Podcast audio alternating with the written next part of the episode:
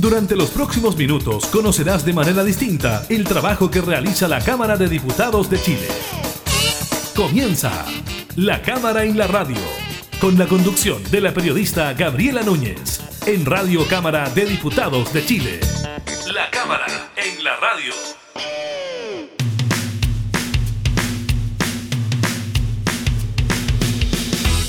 Hola, ¿qué tal? ¿Cómo están? Bienvenidas y bienvenidos a una nueva edición de la Cámara en la Radio. Estamos junto a ustedes como siempre entregando información legislativa y temas de actualidad. Hoy conversamos con el diputado José Miguel Castro de Renovación Nacional sobre la aprobación del Tratado Antártico y también sobre la posible instalación de una planta de Sinovac en Chile. Les contamos del último balance del MinSal sobre casos de COVID-19, también de las comunas que avanzan y retroceden en el plan paso a paso, del inicio de las solicitudes para optar al tercer retiro del 10% y del IMASEC, del crecimiento económico para el mes de marzo. Iniciamos la cámara de la radio.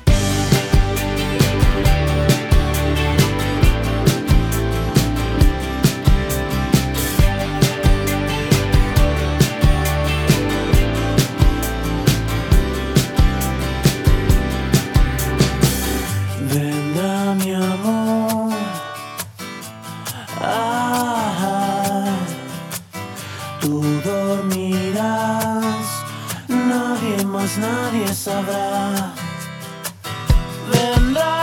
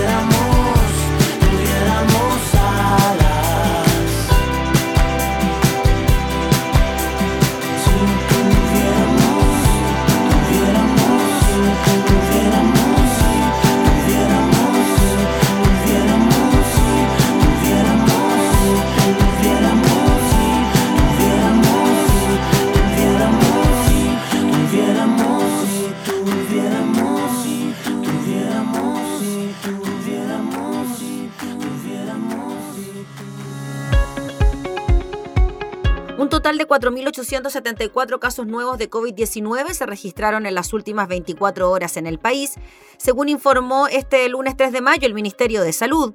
Del total de nuevos contagiados, 3.133 son personas que presentan síntomas y 1.368 son asintomáticas. Un total de 373 no se notificaron. A modo de comparación, el lunes pasado 26 de abril se registraron 6.078 casos nuevos, de acuerdo al reporte diario del MinSal. Con esto, los casos acumulados desde el inicio de la pandemia ascienden a 1.215.815, mientras que los casos activos, que pueden contagiar a otras personas, llegan actualmente a 38.732, indicó el subsecretario de redes asistenciales Alberto Duñac. El MinSal informó además que en las últimas horas fallecieron 98 personas por causas asociadas al COVID-19 con lo que el número total de víctimas fatales llega a 26.659 en el país. En cuanto a los pacientes más graves, hay 3.303 personas internadas en las UCI, 2.797 conectadas a un ventilador mecánico. Actualmente hay disponible 240 camas críticas en el país. En la última jornada se informaron además 60.737 test PCR con una positividad del 7,58% a nivel nacional y de un 9% en toda la región metropolitana. De todas maneras, se trata de la positividad a nivel nacional más baja desde el pasado 15 de marzo. En el mismo balance del MinSal se dieron a conocer datos, informaciones sobre las comunas que avanzan y retroceden dentro del plan paso a paso. Un total de 21 comunas saldrán de cuarentena fase 1, mientras que otras 5 zonas ingresarán a esa fase del plan paso a paso, según informó el MinSal. Entre las comunas que avanzan a fase 2 de transición hay dos en la región metropolitana, se trata de Colina y Huechuraba, que se suman a las otras 10 que ya lo hicieron el jueves pasado. También pasan a esa fase Casablanca, San Esteban y Papudo en la región de Valparaíso, Litueche, Chépica, San Vicente, Pichidegua y Rengo en la región de O'Higgins, Chillán y Chillán Viejo en Ñuble, Yumbel, Los Álamos, Chihuayante, Hualqui y Penco en Biobío, Cunco y Loncoche en la Araucanía, Payaco en los ríos y Osorno en los lagos. En tanto, seis comunas avanzan a fase 3 de preparación. Guara en Tarapacá, Alto del Carmen en Atacama, Monte Patria en Coquimbo, Santa Cruz en O'Higgins, Portezuelo en Ñuble y Teodoro Schmidt en la Araucanía. En esta oportunidad también hay tres zonas que pasan a la fase 4, apertura inicial, todas de la región de los lagos, se trata de Chaitén, Futaleufú y Palena. Un panorama distinto ocurre en cinco comunas que retroceden a fase 1 de cuarentena, entre ellas nuevamente Punta Arenas, además de Puerto Natales y Porvenir en la región de Magallanes, Quinta de Tilcoco en O'Higgins y Tolten en la Araucanía. Finalmente, tres comunas retroceden a fase 2, transición, Curepto y Pencahue en la región del Maule y Quirihue en Ñuble. Todos estos cambios en el plan paso a paso comienzan a regir a partir del próximo jueves 6 de mayo a las 5 de la mañana.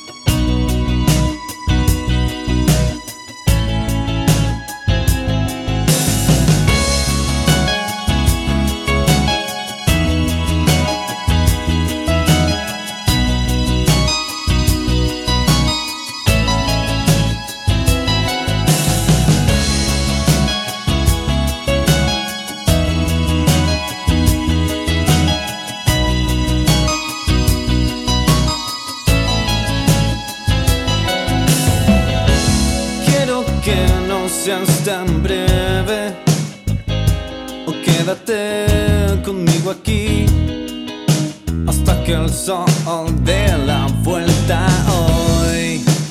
Difuminas todo, solo con rozarme la piel. Me llevas en un trance, oh, oh, no.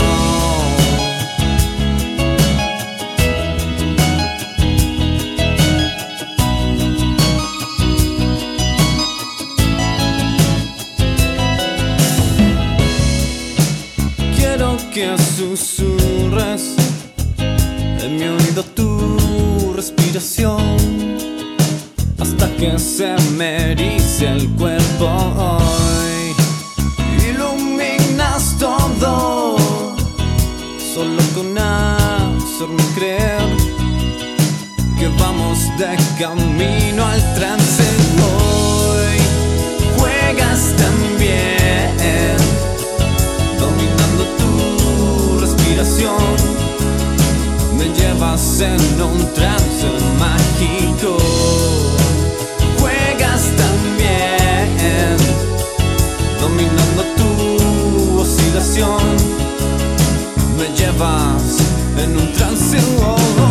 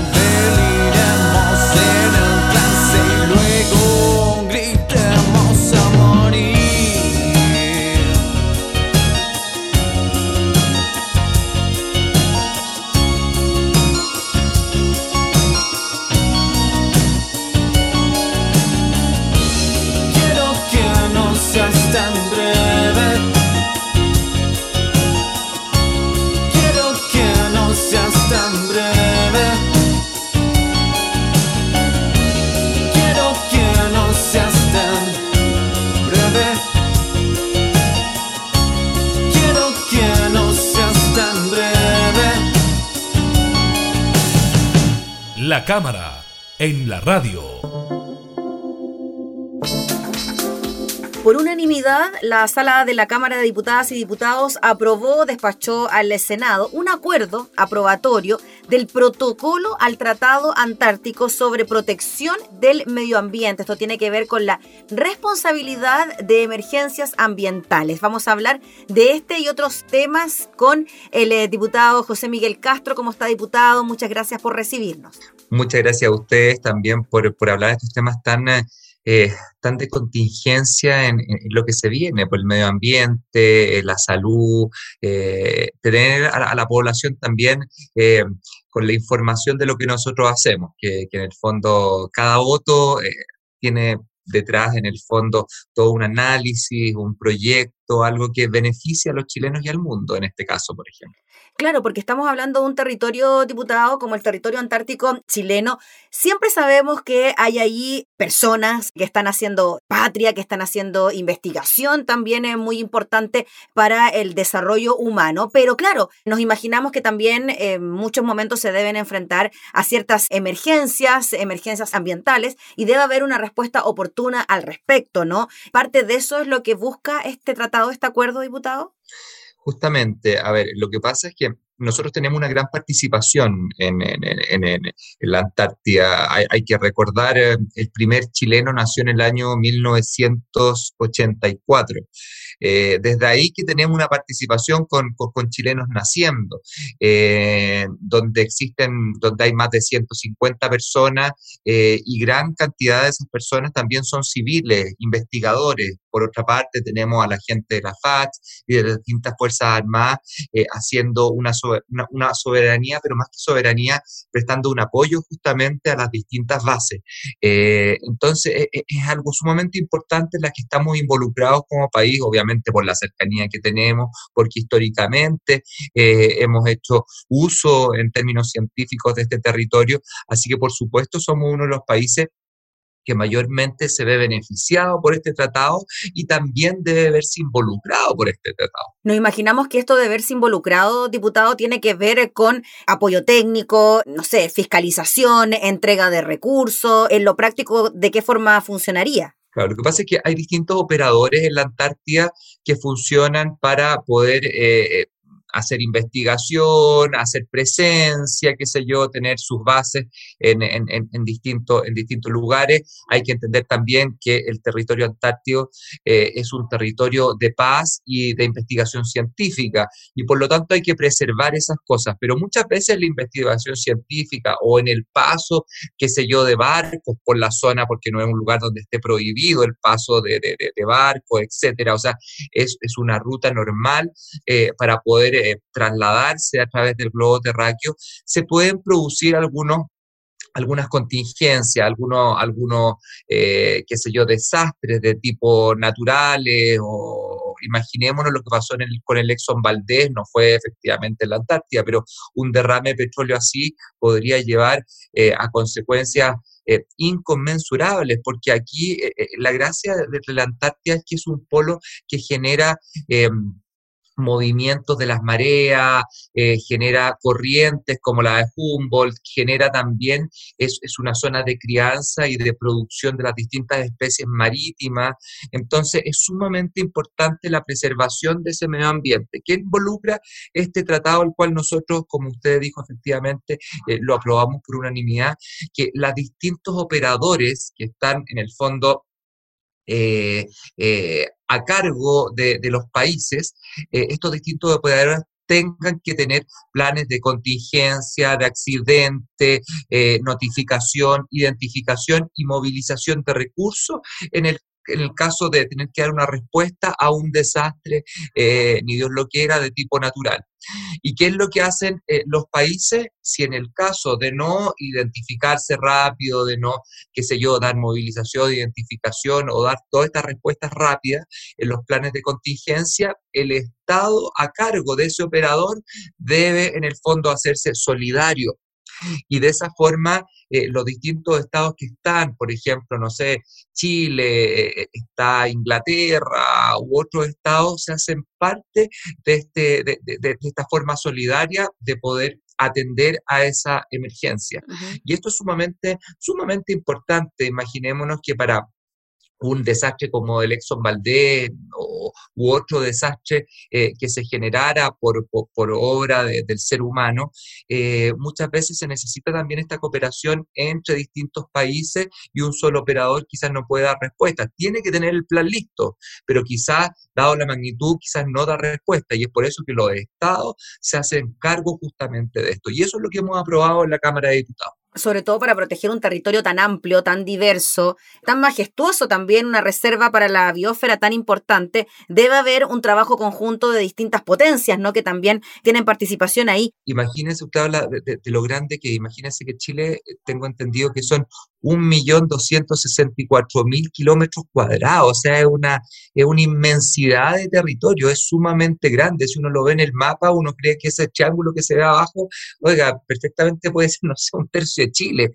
Entonces, es sumamente grande eh, la responsabilidad que estamos eh, tomando. Sí, y por lo mismo, diputado, usted me hablaba de planes de contingencia y cómo actuar frente a desastres naturales. ¿También se contempla, por ejemplo, una emergencia sanitaria en el caso del, del COVID-19 que claro, ahora es lo que estamos atravesando en este momento, pero de todas maneras se puede producir una situación allí bastante crítica con contagios. Exactamente, eh, como, como ya, bueno, fue el último continente que, que, recibió al virus, eh, tuvimos un caso de contagio eh, y efectivamente, estamos hablando no solamente de, de, desastre químico o, o, que se quema alguna base, sino que también la biocontención, la biocontención de, de estos factores que son, son biológicos.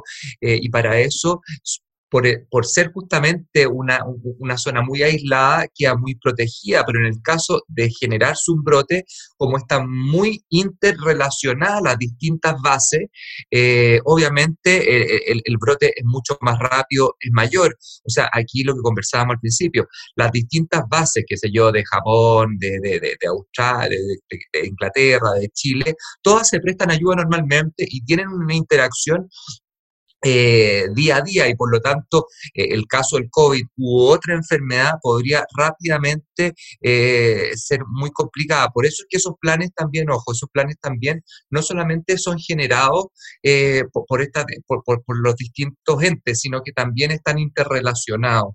Y eso es sumamente importante para poder dar un buen una buena respuesta, identificación de cuáles son los focos que hay que rápidamente apagar. Y nos imaginamos también, diputado Castro, tranquilidad, entrega tranquilidad a la gente que reside allá, ¿no?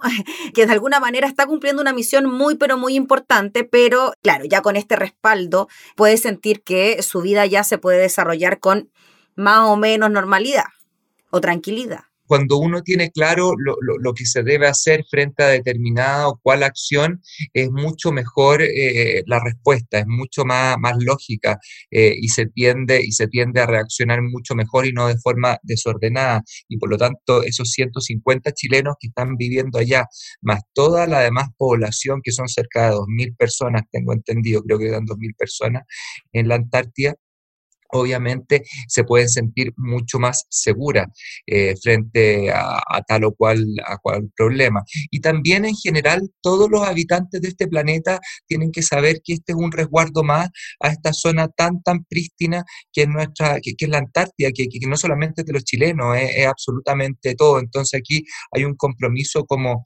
como, como mundo, hay, hay un compromiso como, como, como, eh, eh, como humanidad para cuidar, preservar, pero no solamente que sean palabras, vamos a preservar eh, la Antártida, sino que desde ahora van a existir planes y programas para enfrentarse a las distintas situaciones que pueden acontecer ahí.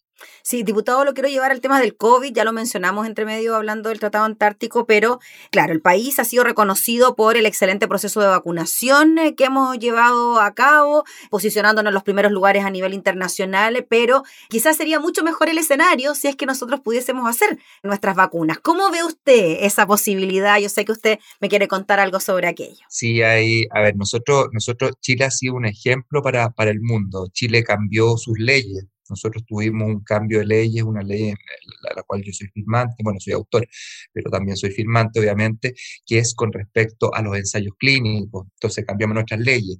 Dos, nos movimos, pero por todo el mundo a través de, nuestro, de nuestros embajadores y el Ministerio de Relaciones Exteriores. Apostamos no a una vacuna, sino que apostamos a varias, o sea, pusimos como en una ruleta, pusimos en varios puntos, pusimos fichas por lo demás, tenemos un PNI, un plan de, inoculación de, vacunas, que es una maravilla. Entonces hicimos uso de nuestra red y de todo lo que sabíamos con respecto a eso. Eh, y aparte de eso, y algo fundamental, a que no hay que dejarlo afuera, tenemos una red de investigadores que es maravillosa pero maravillosa. Y esa misma red que se generó hace mucho, mucho tiempo, que tenía estos contactos con los distintos laboratorios, también se engranó a, lo que estaba haciendo el gobierno, el Estado, el Parlamento, y pudimos entonces en el fondo tener este, este, esta cantidad de vacunas enorme, esta cantidad de distintos tipos de marcas eh, de vacuna, de distintos laboratorios, y eso permitió ser el segundo país con más eh, gente inoculada hasta este momento. Y yo espero que así siga, siga siendo, obviamente. Eh, pero nos falta una patita, como usted bien lo dijo, nos falta una patita y esa patita efectivamente está en la independencia que nosotros podemos tener, porque claro, nosotros podemos tener muy buenos convenios de compra, pero si alguien después del día de mañana ofrece más o genera mejores condiciones para hacer estudios clínicos, bueno, quedamos fuera nomás, puntos. aquí es una cuestión de pragmatismo nomás. Y por lo tanto, para eso nosotros debemos tener un paso más en la cadena de valor, debemos agregar un paso más en esta cadena y debemos tener una planta de vacunas. Gracias a las negociaciones que se hicieron con Sinovac, eh, y la vacuna y con, con, el laboratorio chino y la Universidad Católica, eh, hay intenciones serias serias, serias, de traer de aquí a un par de meses más una fábrica de vacunas acá en Chile, lo que está haciendo el cuello de botella en todo el mundo para poder repartirla. Le explico, hay dos tipos de planta, una que, en el fondo envasa y otra que eh, procesa y envasa. Nosotros en un principio tendríamos aquella que envasa, o sea, recibiríamos a granel vacuna y podríamos en el fondo embotellarla y traspasarla a todo el país, y no solamente al país, sino que también a toda Latinoamérica o a los países cercanos que la necesiten. Entonces, con eso nos vamos desvinculando un poco de la cadena de valor eh, que está en otro lado del mundo, sino que la hacemos parte de nosotros. ¿Me entiendes? Eh, dicho eso, dicho eso, ellos están súper interesados y nosotros ya desde hace más de un año estamos trabajando eh, con las distintas universidades, la Católica, la Chile, la Universidad de Antofagasta, la Santo Tomás, y generamos un consorcio de universidades en pro del desarrollo de vacunas. Y esto dio en el fondo sustento, dio ancla y es un pilar fundamental para poder ofrecer, y, aquí, y, aquí yo, yo, yo lucho por mi región, la que soy representante, que en Antofagasta se pueda eh, llevar a cabo esta planta en un par de meses más. Si nosotros somos capaces de entregarle a este laboratorio eh, todo lo que ellos están necesitando, que ahora nos están enviando, qué sé yo, eh, factibilidad de agua, de qué tipo de calidad, factibilidad de, energía, de qué tipo de calidad, necesitan gas, qué tipo de gas, o sea, hay una serie de, indicaciones técnicas que ellos piden, eh, podríamos tener o estar a puertas en un par de meses más de, ya la, tener una planta de vacuna, una inversión de, más de 30 millones de dólares, o sea, es una inversión bastante fuerte la que se hace. Diputado Castro, claro, usted decía que pasábamos desde, desde ese contenido que viene en una especie de, envase plástico a, embotellarla, por decirlo sí, sí, sí, y después distribuirla, ¿no? Distribuirla. Que es lo que nos está faltando, ¿no? Y uno siempre, claro, aspira más. ¿Podríamos llegar a producir nosotros mismos la misma vacuna propiamente tal? ¿Cómo ve usted esa posibilidad? Porque ya este paso que usted nos está contando es muy importante para la rapidez y agilidad del proceso de vacunación, pero contar con laboratorios que puedan incluso implementar y crear esa vacuna también podría ser muy bueno para Chile. A ver, nosotros podemos crear vacunas, no hay ningún problema. Nosotros podemos generar la vacuna en sí la producción perfectamente se puede mandar a hacer a un lugar eh, X, por ejemplo, mismo China, y China nos puede enviar a nosotros a granel y nosotros envasar y desde acá nosotros distribuir. Porque recordemos una cosa, eh, al igual que la influenza, lo más probable que pase es que eh, el, el, coronavirus sea estacional, o sea, la inoculación de vacunas sea estacional y por lo tanto vamos a tener periodos donde va a estar parada esta planta. Y es ahí donde Chile puede aprovechar perfectamente, dado que estamos en, un, eh, en, eh, en, hemisferios distintos al, a, qué sé yo, Europa, a Asia, estamos en hemisferios distintos, podemos aprovechar para poder desarrollar nuestros productos y enviarlos para allá. O sea, esto es un win-win, ¿eh? es, mm. es, una asociación, es una amalgama de, de, procesos y, y, y, de potencialidades que tenemos. Entonces, es sumamente importante si esto lo llegáramos a concretar. ¿De qué estaríamos dependiendo? ¿Qué es lo que faltaría? El último detallito para que esto ya sea realidad. Bueno, yo creo que aquí, aquí eh, estamos, nosotros tuvimos la semana pasada una reunión con el ISP, eh, con el director del ISP, con el intendente regional Rodrigo Saavedra, con Alexis Calergis, que, que, es una eminencia en, lo que es vacuna. Él, yo le voy a decir una cosa, si, si, no, si no hubiera nacido Calergi acá en Chile, Alexis Calergi, la verdad es que Chile no tendría Sinovac. Esa es la verdad de las cosas. O sea, así de importante es ese investigador, ese, ese investigador y, también creador de, de, vacunas, era creado vacunas acá en, en Chile.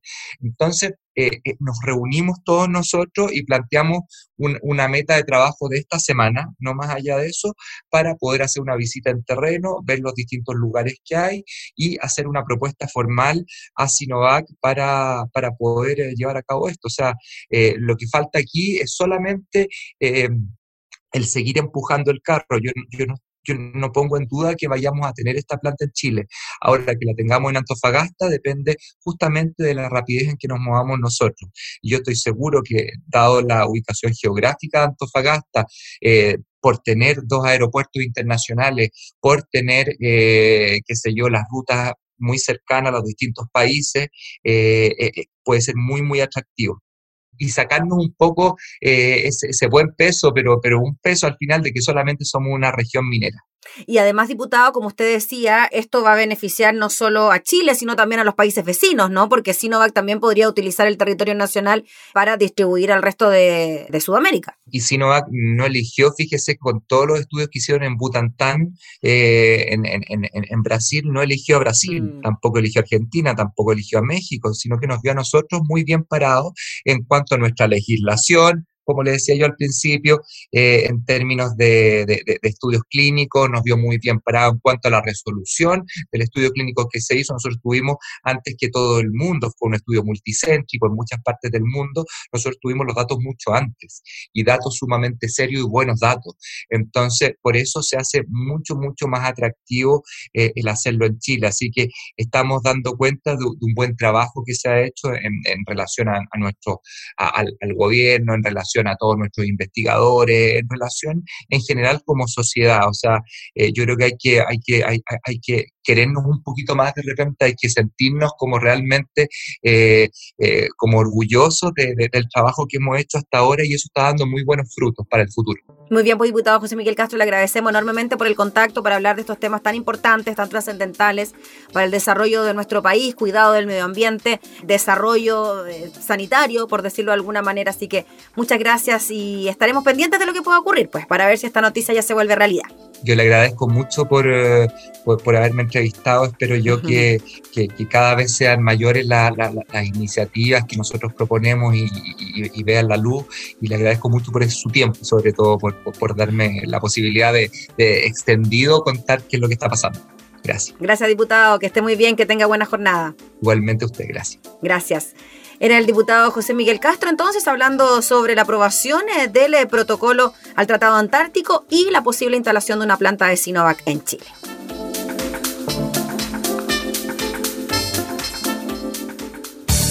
Estás escuchando La Cámara en la Radio, con la conducción de la periodista Gabriela Núñez.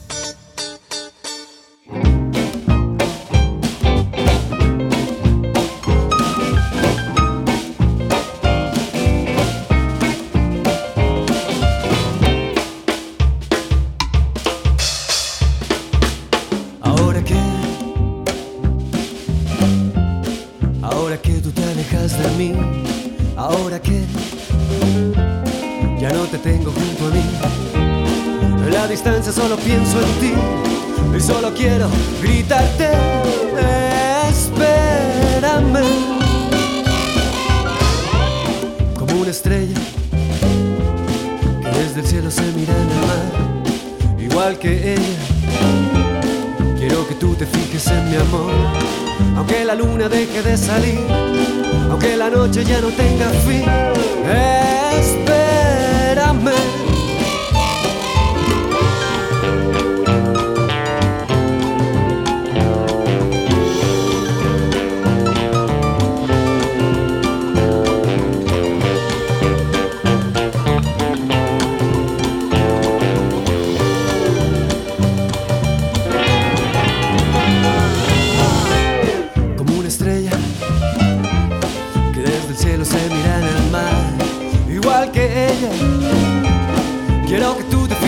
aunque la luna deje de salir, aunque la noche ya no tenga fin. Espérame.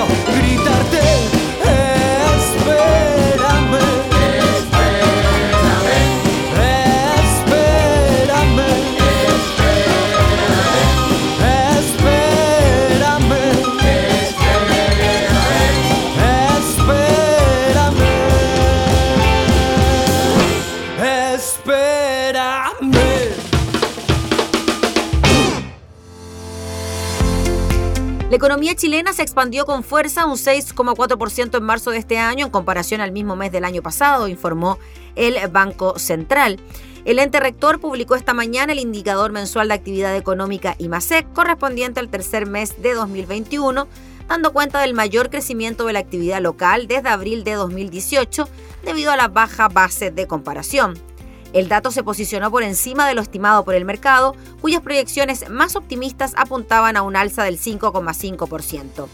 El IMASEC no arrojaba un dato positivo desde noviembre del año pasado, cuando presentó un alza del 1%, siendo el único crecimiento registrado desde que el coronavirus se instaló en el país en marzo de 2020. Por otra parte, en términos desestacionalizados, el IMASEC disminuyó un 1,6% respecto al mes precedente, considerando que en marzo comenzaron a aplicarse medidas sanitarias más estrictas y aumentó en un 5% en 12 meses. El mes registró un día hábil más que marzo de 2020. Con esto, el IMASEC presentó su caída mensual más pronunciada desde mayo de 2020, en medio del pic de la pandemia, y su primera disminución desestacionalizada desde octubre de ese mismo año. De acuerdo con el análisis por actividad, la producción de bienes creció un 2,3%, explicado por el desempeño de la industria manufacturera y en menor medida por el alza de la minería y el resto de bienes, que subieron un 1,7% y un 1,3% respectivamente. En cuanto al comercio, este presentó un incremento del 20% en 12 meses, impulsado por las ventas mayoristas y minoristas. En menor medida, el comercio automotor también contribuyó, mientras que los servicios crecieron un 5,1% debido principalmente al desempeño de los servicios personales, en particular de salud. En menor medida también se registraron crecimientos en transportes, comunicaciones y servicios de información y restaurantes y hoteles.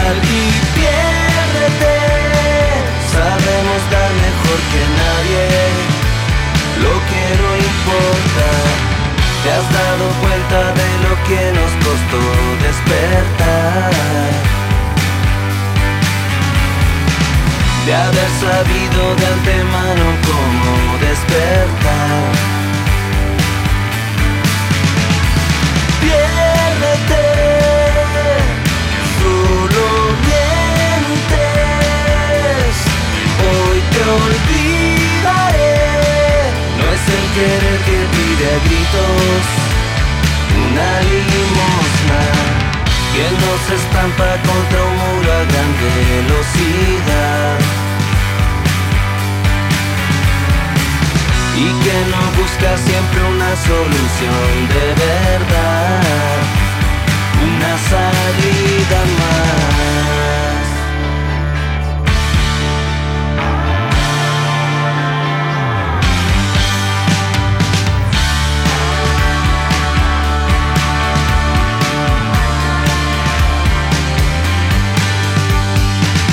Hace unos años me quedaba aquí Llené mi bolso y escapé.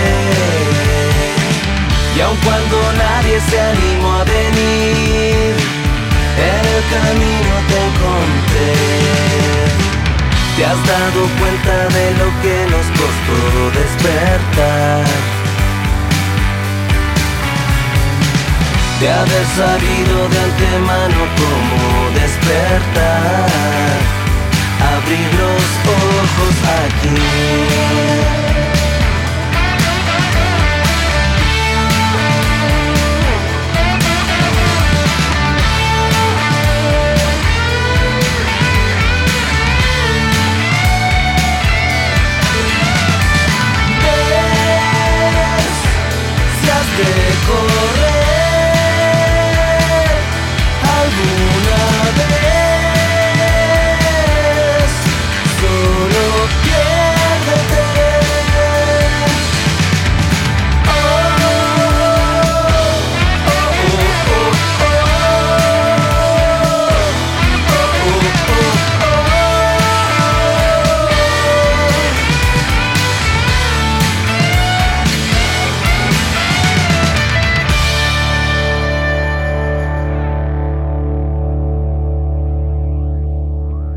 La cámara, en la radio. Este lunes los afiliados al sistema de pensiones podrán, en caso de tener saldo en sus cuentas de capitalización individual, solicitar por tercera vez un retiro desde sus fondos de AFP o pedir un adelanto a sus compañías de seguros en caso de ser pensionados bajo la modalidad de rentas vitalicias. A las 9 de la mañana, las AFP y aseguradoras tenían listo y habilitado el proceso en sus respectivas páginas web para comenzar a recibir las primeras solicitudes. En el caso de cotizantes o pensionados por retiro programado, deberán, al igual que en los dos procesos anteriores, completar un formulario para retirar el 10% de sus ahorros por un mínimo de 35 UF, 1 millón, y un máximo de 150 UF, 4,4 millones y si el afiliado cuenta con menos de un millón en su cuenta, podrá retirar la totalidad de sus fondos. La medida es universal, es decir, todos quienes mantengan ahorros previsionales tienen derecho al retiro voluntario con un plazo de un año para hacer la solicitud. Además, los montos retirados estarán libres de impuestos, aunque se establece una retención para cuando haya deudas por pensión alimenticia. Una vez hecha la solicitud y elegida la modalidad de pago, la FP respectiva tendrá un plazo de 15 días hábiles para realizar el pago de una sola cuota. Así, en caso de que la solicitud se lleve a cabo esta misma jornada, la administradora tendrá como máximo hasta el 22 de mayo para hacer entrega del dinero requerido. En todo caso, según ha expuesto el superintendente de pensiones Osvaldo Macías, se espera que los primeros pagos se ejecuten el próximo viernes 7 de mayo y que el fuerte sea entre el 10 y el 15 de mayo. De acuerdo con el proyecto despachado por el Congreso, no existe obligación por parte del afiliado de restituir los fondos retirados, aunque sí se estableció un mecanismo voluntario para ese fin que permite aumentar en un punto porcentual la cotización obligatoria por un periodo mínimo de un año. Por otra parte, si el solicitante tenga su cédula de identidad bloqueada o vencida, podrá de todas maneras recurrir al retiro a través de la página web de su AFP, con su clave de acceso o con su clave de seguridad. Además, las personas podrán acceder al tercer 10% sin importar que no hayan ejecutado los dos primeros. De hecho, quienes todavía no han solicitado el primer retiro de fondos tienen plazo hasta el 30 de julio del 2021 para hacerlo, mientras que para hacer efectivo el segundo, el plazo es hasta el 10 de diciembre. Sobre el adelanto a los pensionados de rentas vitalicias, estos de manera voluntaria podrán solicitar a partir de esta jornada un monto equivalente al 10% del valor correspondiente de la reserva técnica que tenga el pensionado en su aseguradora, lo que deberá ser entregado por la empresa correspondiente. El monto máximo de anticipos de 150 UF, 4,4 millones de pesos, y se descontará de la mensualidad que recibe el pensionado a través de un prorrateo. Las aseguradoras tendrán un plazo máximo de 30 días corridos para entregar los montos.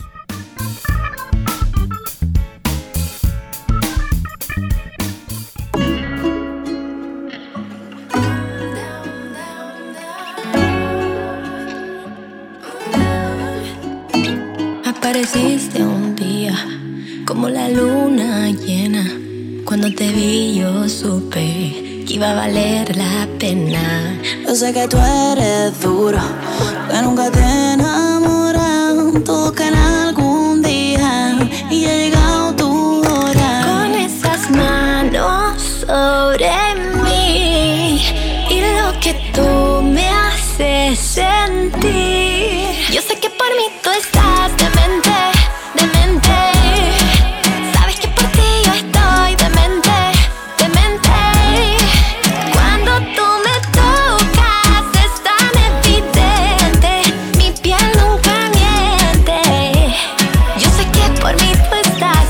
demente, demente, demente.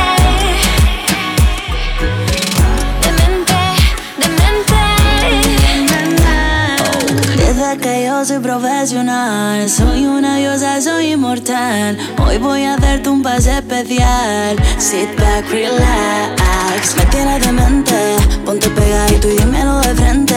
Yeah, yeah, a mí me gustan todos, pero parece que tú eres diferente. Na, na.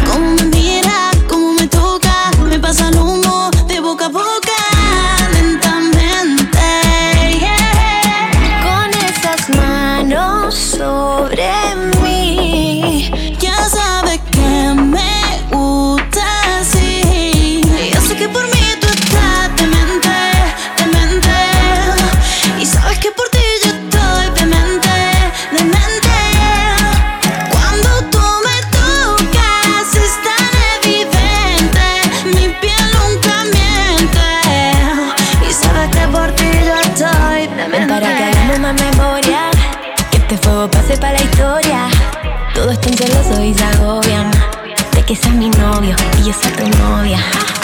Nuestra química hasta que explota, se me nota y se te nota,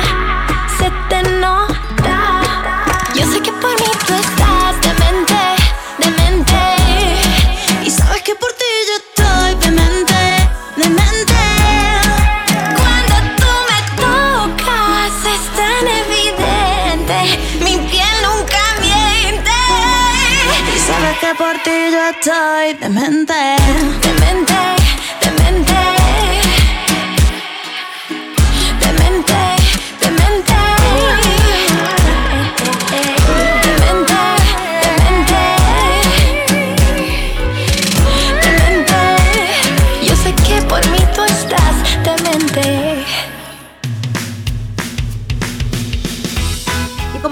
Despedir el programa del día de hoy, agradeciéndole por estar junto a nosotros, invitándolos a seguir escuchándonos en nuestras distintas plataformas digitales, radiocámara.cl, Spotify y Radios en Alianza. Nos volvemos a reencontrar, que esté muy bien hasta entonces.